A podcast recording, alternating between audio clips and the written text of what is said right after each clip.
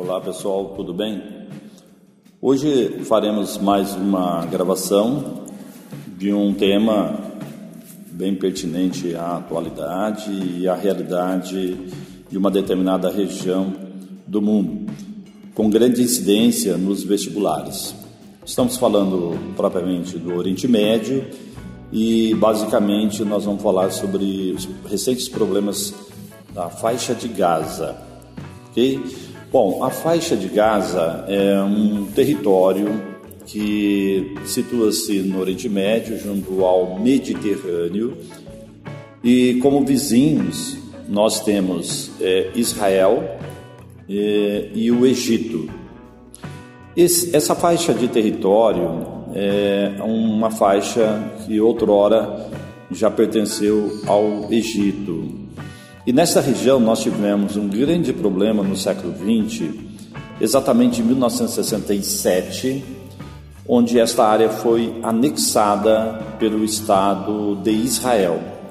Anexado em 1967 numa guerra conhecida como Guerra dos Seis Dias. A Guerra dos Seis Dias, o Estado de Israel ele invade uma série de países na sua vizinhança, entre eles a Síria, a Jordânia e o Egito. E do Egito, ele domina o Canal de Suez, né, domina a Península do Sinai e domina esta região conhecida como Faixa de Gaza. A invasão de Israel a esse território foi justificada porque os demais países vizinhos eles pretendiam fazer um ataque ao Estado de Israel. Portanto, Israel contra-atacou. Algumas áreas foram devolvidas por Israel ao longo do século XX. E a faixa de Gaza, ela só foi negociada a sua devolução é, no ano de 1993. Bom, vamos lembrar que em 1993 nós vamos ter um acordo, conhecido como Acordo de Oslo I, e neste acordo, Israel eh, se compromete à retirada de todos os soldados, inclusive a população civil israelense que já estava sediada nesse território. Levaria um certo tempo, o acordo previa seis anos para a retirada dos soldados e dos colonos, que essas terras foram cedidas aos colonos israelenses para a prática de agricultura. Bom, a devolução foi concretizada, né? foi concretizada exatamente entre 2005 para 2006, levou um tempo maior do que o previsto, né? mas foi concretizado.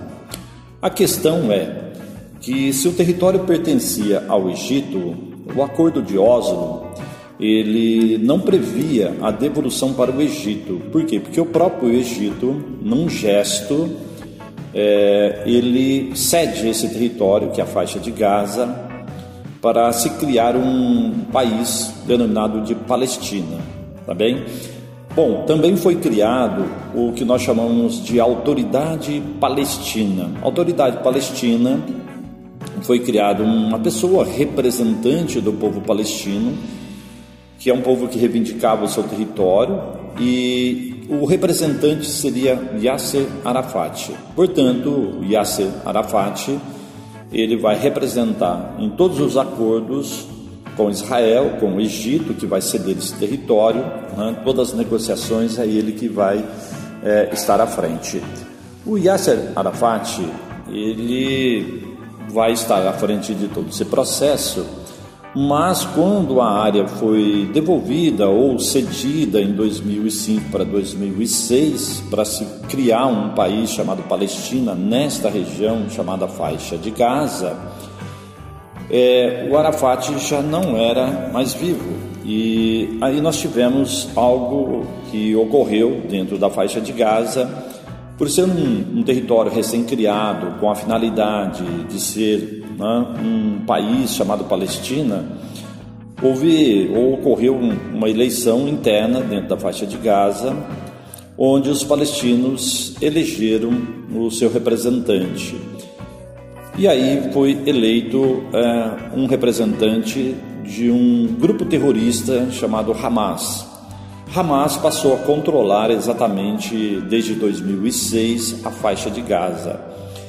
Lembrar que o Hamas e outros grupos que temos que representam os palestinos e temos dentro da faixa de Gaza, ele também tem os seus concorrentes, né? Por exemplo, Fatah é um outro que inclusive tem uma série de disputas com o Hamas.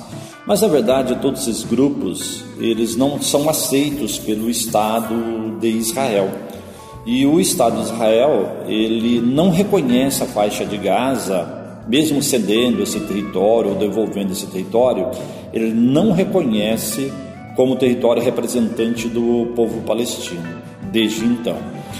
Bom, é, esse processo de devolução que se iniciou em 93 com o Acordo de Oslo, concretizado em 2006, mas com o Hamas no poder dentro da faixa de Gaza, e sabendo que Israel e a faixa de Gaza são territórios vizinhos, Israel, um país muito preocupado né, com a questão da segurança, ele basicamente ele fortalece ali em torno dessa fronteira uma área toda é, controlada por ele, por Estado de Israel, que é exatamente a fronteira aérea, inclusive a fronteira marítima, precavendo-se contra ataques do Hamas. Né?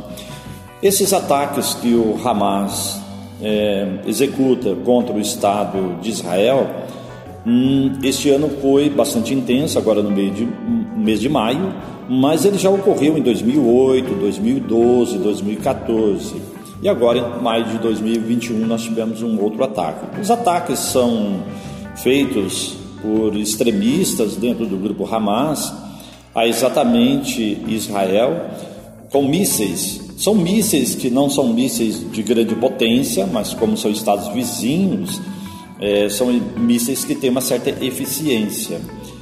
E sempre esses ataques são executados da faixa de Gaza. E Israel, como ele controla o espaço aéreo da faixa de Gaza, e eu disse também a fronteira e o espaço marítimo, ele tem um escudo de mísseis bastante né, eficiente e ele consegue fazer a, a interceptação desses mísseis é, através de baterias antiaéreas. Né? O sistema antiaéreo é um sistema parceiro né, dos Estados Unidos. Bom, tudo isto em maio deste ano foi bastante intenso pelo fato de que, é, vamos lembrar vocês, que Jerusalém e a cidade sagrada para islâmicos, cristãos e, é, no caso, judeus, é uma cidade que está situada nessas vizinhanças e nós tivemos e sempre temos alguns confrontos. E foi exatamente neste mês de maio, que é o mês do Ramadã, o islamismo, aonde grupos extremistas israelenses ou judeus provocaram muito, né? os islâmicos. E assim, o Hamas, a partir da faixa de Gaza, começa a atuar soltando seus mísseis contra Israel. Então, esse foi o problema. Mas, basicamente, como eu falei, o Israel é um país muito bem preparado. Né? Algumas, claro, né? destruições ocorrem, perdas de vidas, mas Israel sempre acaba invadindo a faixa de Gaza para tentar é, praticamente destruir as suas bases. Né? de mísseis, mesmo que não são potentes, mas ele entra e, e acaba destruindo esses QGs militares, digamos assim. E aí vem essa repercussão toda na mídia internacional, ok?